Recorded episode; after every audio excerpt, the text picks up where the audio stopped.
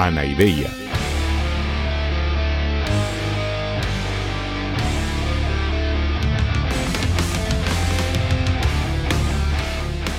Podcast cínico de divulgación filosófica.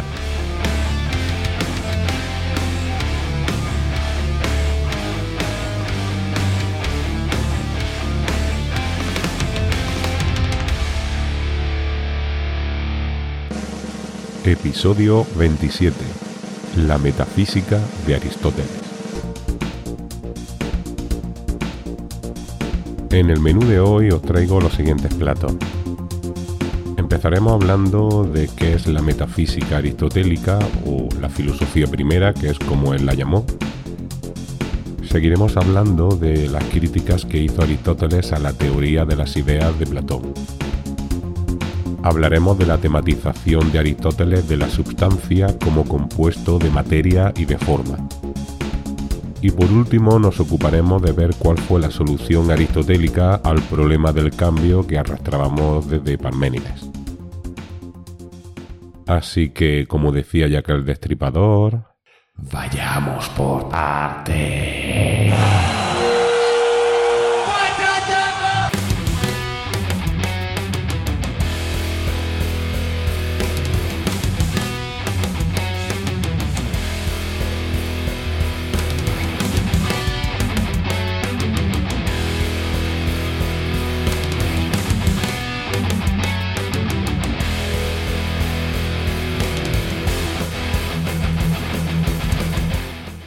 Hola, mis queridos drugos. Bueno, antes de nada os digo que estaría muy bien si os pudierais escuchar el episodio 7 de Anaideia Podcast, que fue el episodio que dedicamos a Parménides. Digo que estaría bien porque hoy vamos a asistir a la solución del problemón que nos puso sobre la mesa Parménides, y estaría bien que lo tuviera fresco el planteamiento. Pero vamos, que si no te apetece o no te viene bien, no pasa nada porque yo voy a resumirlo. Además también estaría bien si te acuerdas de lo que vimos en el episodio 16, que fue uno de esos en los que estuvimos analizando cuáles son las ramas principales de la filosofía. Y justamente en el 16 vimos que era la ontología o metafísica, que es básicamente de lo que vamos a hablar hoy. En ese episodio expliqué que el origen de la palabra metafísica se debe a una chorrada que fue que la clasificación de las obras de Aristóteles eh, Andrónico de Rodas no sabía dónde carajo poner una serie de libros que no encajaban en ninguna ciencia, entonces los juntó todos en un tomo y lo llamó Metafísica, que significa los que van después de la física, de la física como libro, que era el último que había puesto en la estantería.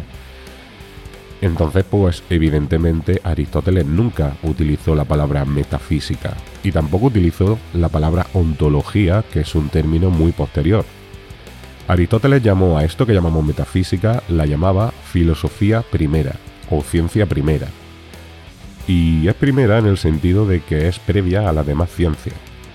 Porque las demás ciencias, para Aristóteles, estudian un cierto tipo de entes en concreto, es decir, un tipo de cosas que existen en concreto, mientras que la metafísica estudia lo que tienen en común todos los entes, lo que hace que algo sea un ente, que algo exista.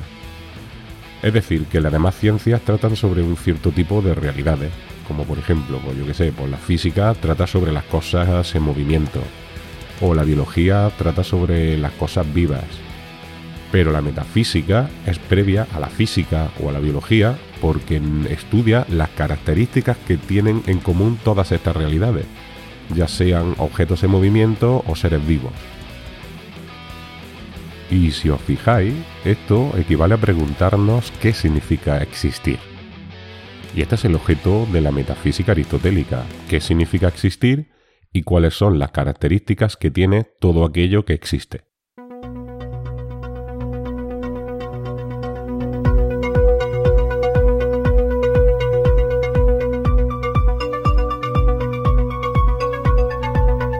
En realidad, dicho así, parece muy complicado. De hecho, parece mucho más complicado de lo que, de lo que es en realidad.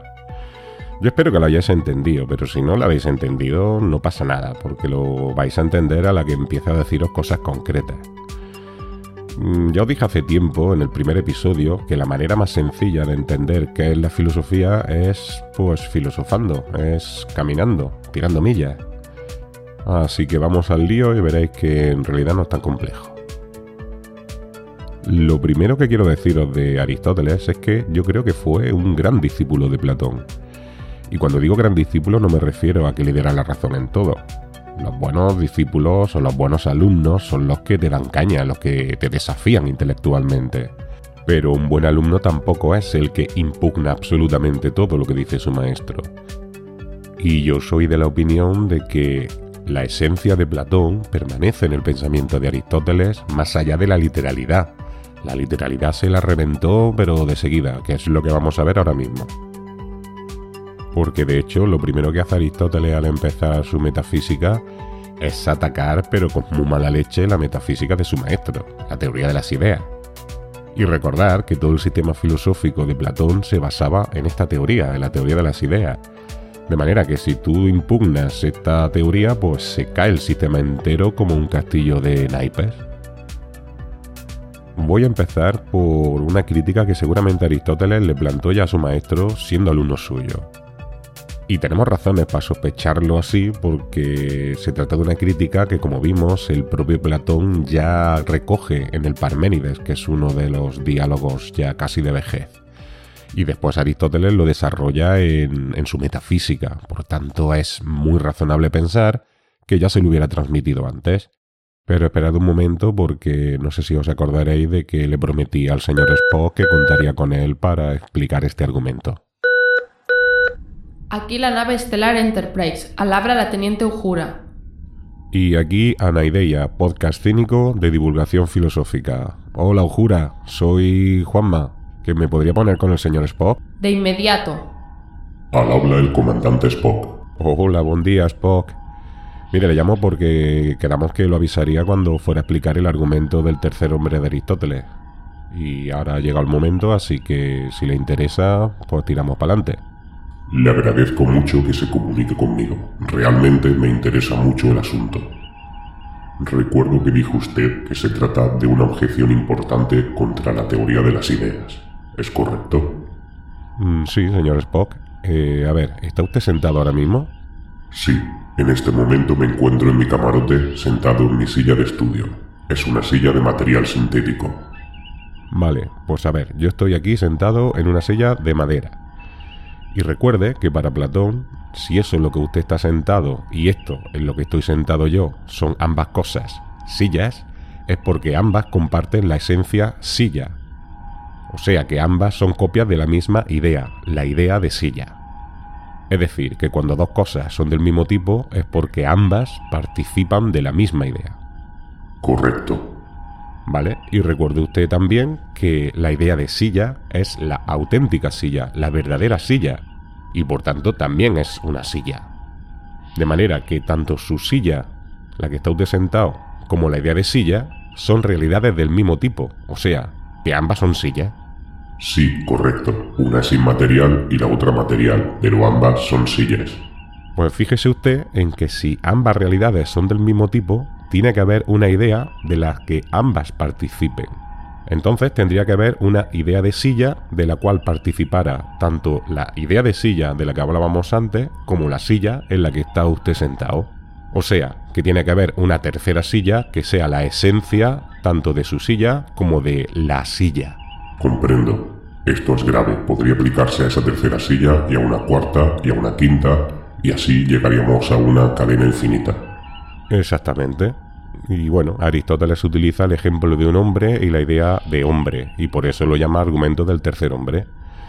Esto se trata de una bomba de profundidad que, que incluso puede ser considerada como una impugnación de la teoría de las ideas.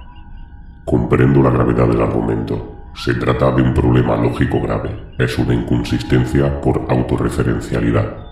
Bueno, no hace falta entrar en detalles técnicos, pero sí, esto es una inconsistencia lógica de libro. Y además no es la única crítica que hace Aristóteles a la teoría de las ideas. Hay otra muy famosa también, y también parecida, también se basa en la referencialidad de las ideas, y es que Aristóteles considera que, dado que las ideas son inmateriales, y las cosas son materiales, es decir, que si son cosas de naturaleza totalmente diferente, decir que las cosas físicas participan o que imitan a las ideas solo puede ser una metáfora. Es decir, ¿cómo puede algo material imitar de manera literal a algo inmaterial? Serían realidades tan diferentes que es imposible establecer parecidos entre ellas. Este problema, si se fija, es el que llevó al propio Platón a postular la existencia del demiurgo, que es el que, recuerde usted, que realizaría las copias en materia a partir de las ideas. Comprendo. En un sistema racional como el platónico no puede dejarse espacio para la metáfora. La referencialidad entre las cosas y las ideas debería ser absolutamente estricta. Exactamente. Pero bueno, tanto este argumento como el del tercer hombre son objeciones que podríamos llamar técnicas.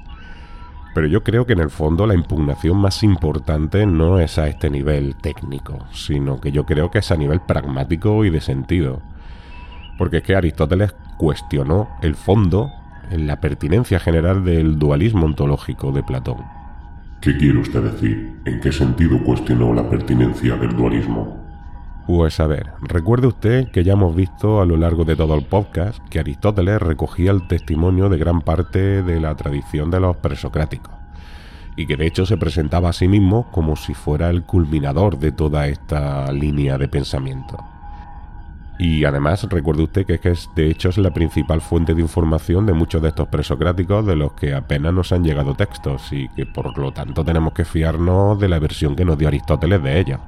Sí, Recuerdo además que mencionaron usted y Diógenes la posibilidad de que Aristóteles manipulara o al menos diera una versión sesgada de esos años anteriores para ponerse a sí mismo como la culminación de todo el proceso.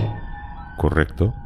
Pues Aristóteles dirige contra su maestro, contra Platón, a toda esta línea de pensadores. Es decir, él denuncia que la tarea de siempre de la filosofía, que fue explicar la realidad, es decir, la fisis, y la fisis sería Mm, piense usted, el equivalente al mundo sensible de Platón. Pero Platón, en lugar de explicar la realidad física, la fisis, la duplica innecesariamente postulando la existencia de otra realidad, del mundo inteligible. Y esto, para Aristóteles, es un desastre, porque donde teníamos un problema, ahora tenemos dos. Ahora no solo tenemos que explicar la fisis, el mundo sensible, sino que además tenemos que explicar el mundo inteligible o tres en realidad, porque además de explicar un mundo y el otro, hay que intentar explicar cómo se relaciona y acabamos de ver precisamente todos los problemas que la articulación entre estos dos niveles de realidad le conllevan a Platón. En definitiva, lo que denuncia Aristóteles es que el dualismo ontológico no soluciona nada, sino que al contrario genera más problemas todavía. Y además, para Aristóteles, esto del dualismo ontológico de Platón es una especie de huida hacia adelante para evitar afrontar el problema más importante de toda la filosofía presocrática, que recuerde usted que era el problema del cambio. Y a ver, señor Spock, yo sé que usted lo pasó mal con esto, pero recuerde que Parménides había negado el cambio, y que desde entonces la filosofía se volcó en intentar solucionar esta aporía, este callejón sin salida. Y Platón, con su dualismo ontológico, en realidad no nos está explicando el cambio. Simplemente le está dando la razón a Parménides al afirmar que en el mundo inteligible, que es la auténtica realidad, el cambio no existe. Así que Platón se evita afrontar este desafío, pues un poco huyendo, diciendo que en realidad Parménides tenía razón en una realidad. Y Heráclito, digamos, tenía razón en la otra. Heráclito que decía que todo cambiaba. Y esto, dice Aristóteles, no es solucionar nada. ¿Y dice usted que el pensamiento de Aristóteles mantuvo lo esencial de Platón? A mí me parece una impugnación total del sistema de su maestro. Bueno, sí, sí, ya le digo que eso es lo que parece de entrada. Pero bueno, a ver qué opina usted al final cuando hayamos visto realmente el pensamiento de Aristóteles, porque por ahora solo estoy explicándole su base de partida. Cuando acabemos con Aristóteles ya volverá usted a dar su opinión. ¿Le parece? De acuerdo, así lo haré. Comandante, estamos recibiendo un extraño mensaje por la red de comunicaciones subespacial. Se trata de un mensaje en un antiguo formato de texto. Dice, Recuerda suscribirte a Anaideia Podcast en Spotify, iBox o tu plataforma favorita de podcasting. Es gratis y recibirás aviso cuando haya nuevos contenidos. También puedes seguir las redes sociales del proyecto. Estamos con el usuario Anaideia FM en Instagram y Twitter, donde tenemos contenidos extras, y en TikTok, donde tenemos una serie de vídeos de filosofía divertidos. Y si consideras que el proyecto lo merece, puedes invitar a una cerveza o a las que quieras a Diógenes en la plataforma de micromecenazgo Coffee. Tienes el enlace en la descripción de este audio y en las redes sociales. También puedes contactarnos a través del email anaideyafm.gmail.com Imagino que esto debe ser cosa suya, señor Cardenete. Bueno, no sé, esto es un WhatsApp que le he enviado yo antes desde el móvil. El WhatsApp es un servicio de mensajería que muy famoso en la Tierra. Comprendo. ¿Qué tengo que hacer con esto, comandante? Mi sugerencia es que le haga caso al mensaje y se suscriba usted al podcast, teniente. Larga y próspera vida. Venga, adiós, señor Spock. Arrebeura, teniente Ujura.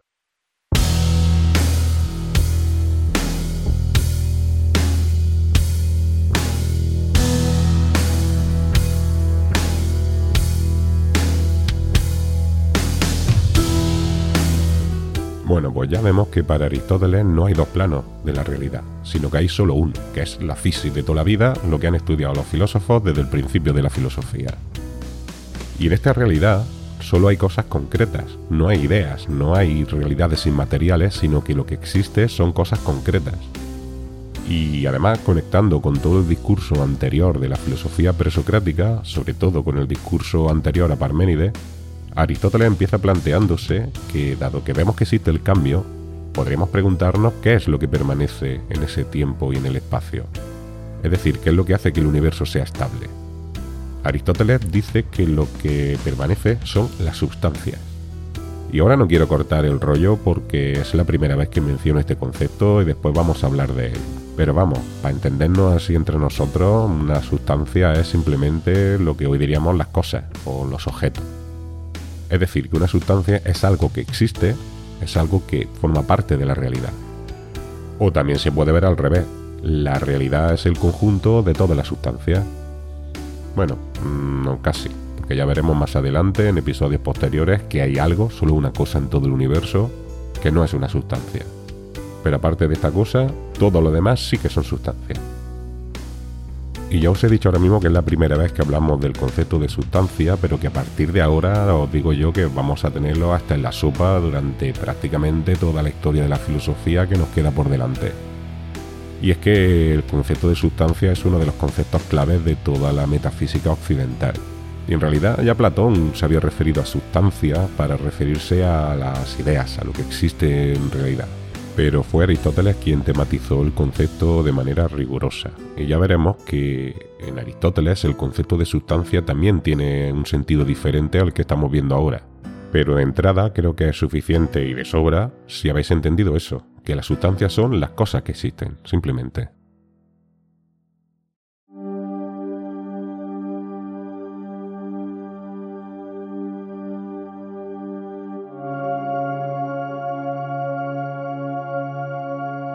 Pues bueno, para Aristóteles podemos distinguir dos aspectos en cualquier sustancia, su materia y su forma.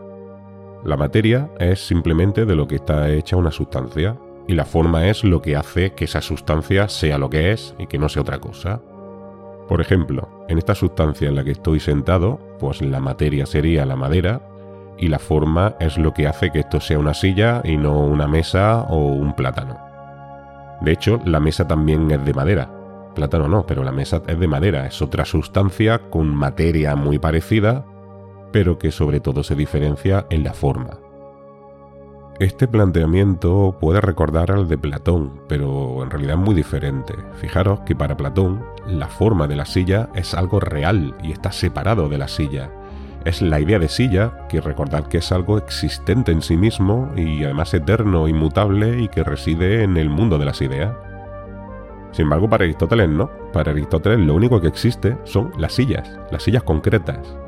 Es decir, un tipo de sustancia que llamamos silla y en cada una de ellas tiene una porción de materia y tienen todas la misma forma o formas similares. De manera que la forma silla solo existe en las propias sillas, no de manera separada. Y de hecho la distinción entre materia y forma es solo una distinción analítica que decimos en filosofía. Con esto me refiero a que materia y forma son simplemente aspectos que nosotros podemos distinguir al estudiarlas, al analizarlas, pero que no existen por sí mismas. Lo único que existe en el universo, ya digo que son sustancias. O bueno, gracias a esta distinción tan sencilla entre la materia y la forma de la sustancia, Aristóteles va a poder explicar un mogollón de cosas que, vamos a ir viendo poco a poco que lo vais a flipar. Y entre otras cosas, le sirve para solucionar nada más y nada menos que el problema del cambio, el problema ese que abrió Parménides y que nos trajo de cabeza durante muchísimos autores y corrientes filosóficas. Recordar que el problema surge a partir de que Parménides afirmara que el cambio no podía existir. Decía que, dado que la nada no tiene existencia, el cambio es imposible, porque por ejemplo cuando un garbanzo se convierte en planta, el garbanzo pasa de existir a no existir, es decir, el garbanzo pasa de ser garbanzo a no ser garbanzo, pasa del ser a la nada. Y como la nada no existe, pues no puede existir el cambio, y recordad también cómo diversos filósofos posteriores intentaron solucionar el problema. Recordad, por ejemplo, a Empédocles, a los atomistas, a Anaxágoras y finalmente Platón, que corta por lo sano, afirmando que en realidad el cambio solo existe en el mundo sensible, pero que en el inteligible, que es la realidad más auténtica, pues no hay cambio. Y recordad también cómo se estuve calentando con la solución del problema del cambio que traería Aristóteles. Y ahora por fin pues hemos llegado al día.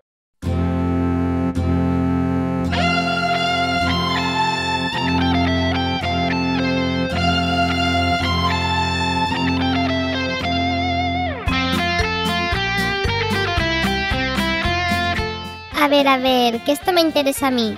¿Por fin vas a decir cuál era el engaño de Parménides? Pues ya era hora. Hola Pipi, pero a ver, que Parménides no engañó a nadie. Él simplemente pues, planteó un argumento que él pensaba que era correcto. Bueno, pero explicarás por qué estaba tan equivocado, ¿no? Bueno, pues en realidad Aristóteles pensaba que no es que Parménides estuviera equivocado, que en cierto sentido el razonamiento de Parménides es correcto. Aristóteles piensa que el problema es que el punto de partida de Parménides es incompleto. A ver, entiende que Parménides solo concebía el ser en un sentido absoluto, es decir, el ser en sentido existencial, el ser frente a la nada. Y por eso, en ese sentido, efectivamente, el ser no tiene opuesto, ya que no hay no ser, no existe la nada. Y de hecho, en términos aristotélicos es muy sencillo entenderlo. Mm, lo que existe son las sustancias, que tienen materia y forma, como acabamos de ver. Y la nada no existe, pues porque no es una sustancia, no tiene materia ni tiene forma, por tanto, el ser es y el no ser no es. Sin embargo, Aristóteles se dio cuenta de que hay otros sentidos del ser que no son el sentido absoluto. Y aquí entra una distinción clave en toda la metafísica aristotélica y en toda la historia del pensamiento humano, y es la distinción entre acto y potencia. Para Aristóteles, una sustancia es en acto lo que es ahora mismo, y es en potencia aquello que puede llegar a ser en el futuro. ¿Cómo que algo es lo que será en un futuro? Las cosas son lo que son, no lo que serán. Sí, sí, sí tienes razón, y Aristóteles está totalmente de acuerdo contigo. Simplemente te diría que añadas la coletilla en acto. O sea, que una cosa es lo que es en acto, y en el futuro se convertirá en alguna de su potencia.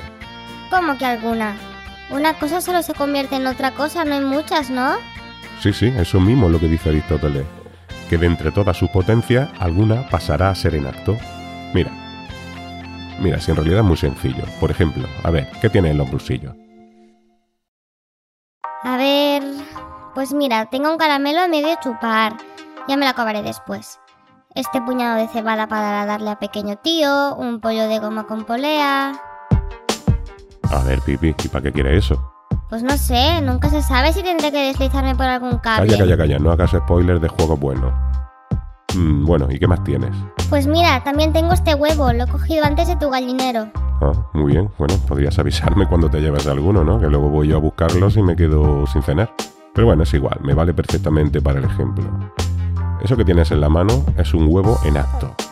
pero en potencia es varias cosas a la vez. Por ejemplo, como además de la gallina tengo un gallo, ese huevo seguramente está fecundado, así que ese huevo es un pollito en potencia, porque puede llegar a convertirse en pollito si se dan ciertas circunstancias, ¿entiendes? Claro, si la gallina lo incuba se convertirá en pollito. Exactamente, pero también es una tortilla en potencia, porque puede llegar a convertirse en una tortilla si se dan otras circunstancias distintas. Y también es un huevo frito en potencia, y también es una mayonesa en potencia, o incluso es un proyectil en potencia de esos que se tiran a los actores malos cuando actúan mal en el teatro. Es decir, en acto es solo una cosa, es un huevo, pero en potencia es muchas cosas. Y esto le pasa a todas las sustancias, todas son algo en acto y muchas cosas en potencia. Entonces una sustancia es cualquier cosa en potencia. No, cualquier cosa no. Solo es en potencia aquello que viene determinado por su forma. Esa sustancia es un huevo fecundado. Es un huevo fecundado porque tiene esa forma. Y recuerda que la forma no es solo la figura, sino que también todo aquello que la hace ser lo que es, en este caso un huevo fecundado. Y esa forma, esas características determinan las potencias que tiene. La de ser pollito y la de ser tortilla, por ejemplo. Pero entre su potencia no está, por ejemplo, la de ser planta. En cambio, esas semillas de cebada que tenías también en el bolsillo sí que tienen la potencia de ser planta, pero no tienen la potencia de ser pollito. Ah, ya entiendo. ¿Pero qué tiene todo eso que ver con Parménides? Pues mira, a partir de esta categoría del ser en acto y el ser en potencia, Aristóteles redefine el análisis de un proceso de cambio de manera diferente a como había hecho Parménides. A ver, cuando algo cambia, no pasa del ser al no ser, de existir a la nada, sino que pasa de un tipo de ser a otro tipo de ser. Es decir, pasa de ser en potencia a ser en acto. Y esto no implica dejar de ser. Solo es un tránsito entre dos tipos de ser que ya tiene esa sustancia. A ver, vamos a hacer un experimento. ¿Tú tienes hambre? Pues sí, un poco. Sí, pues venga, vente para la cocina. A ver, mira. Tráeme aquella sartén gris que hay allí en la esquina. Sí, esa. Vale, y ahora mira. ¿Quieres batir tú? Sí, me encanta cocinar. Pues venga. Venga, muy bien, así. Ahora tírale un poco de sal y mira, la echamos en la sartén que ya está calentica.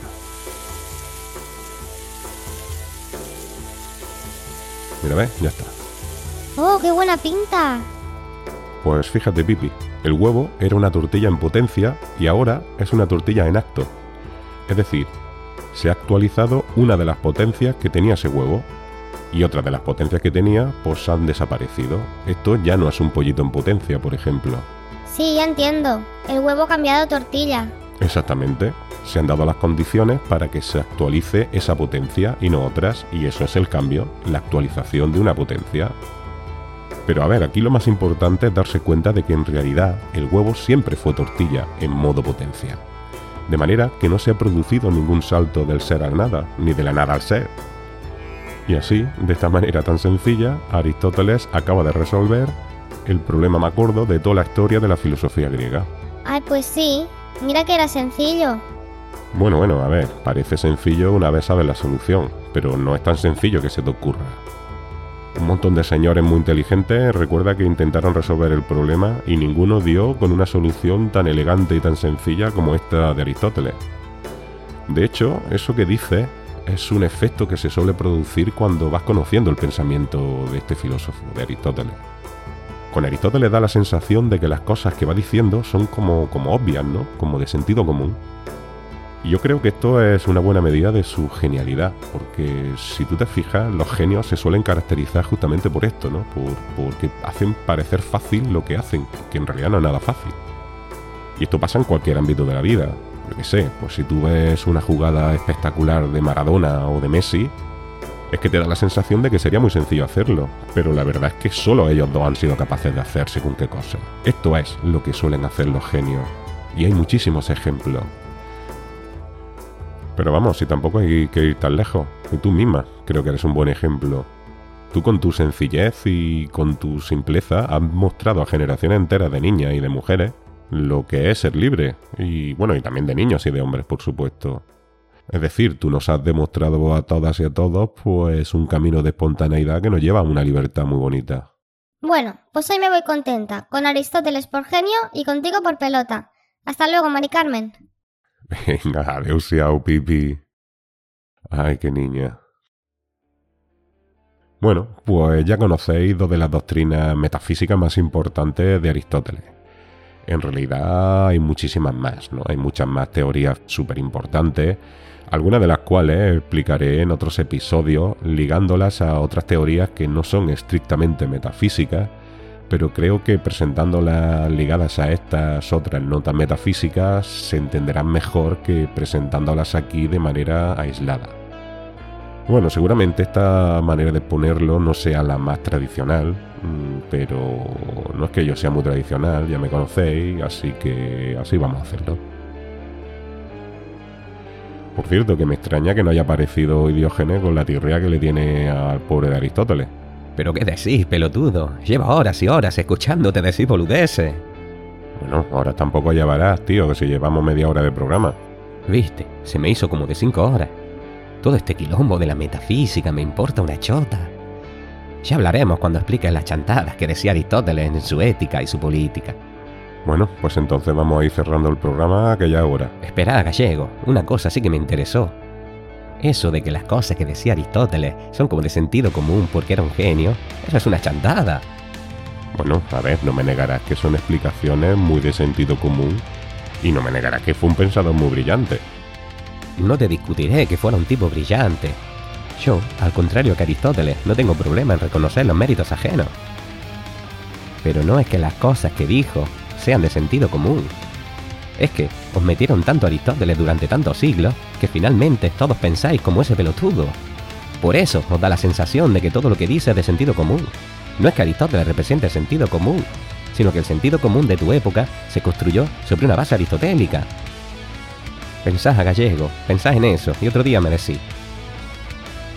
Sayonara, baby. Bueno, pues sí, sí que lo pensaré porque la verdad es que tal como lo plantea Diógenes, pues tiene bastante sentido también.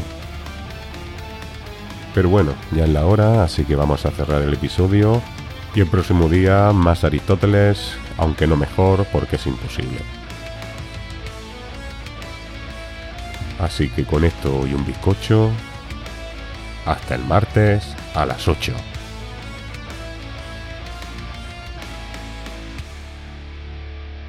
Ah, mira, pues sí que es fácil suscribirse, así no me perderé ningún episodio. Ay, Spock es tan inteligente.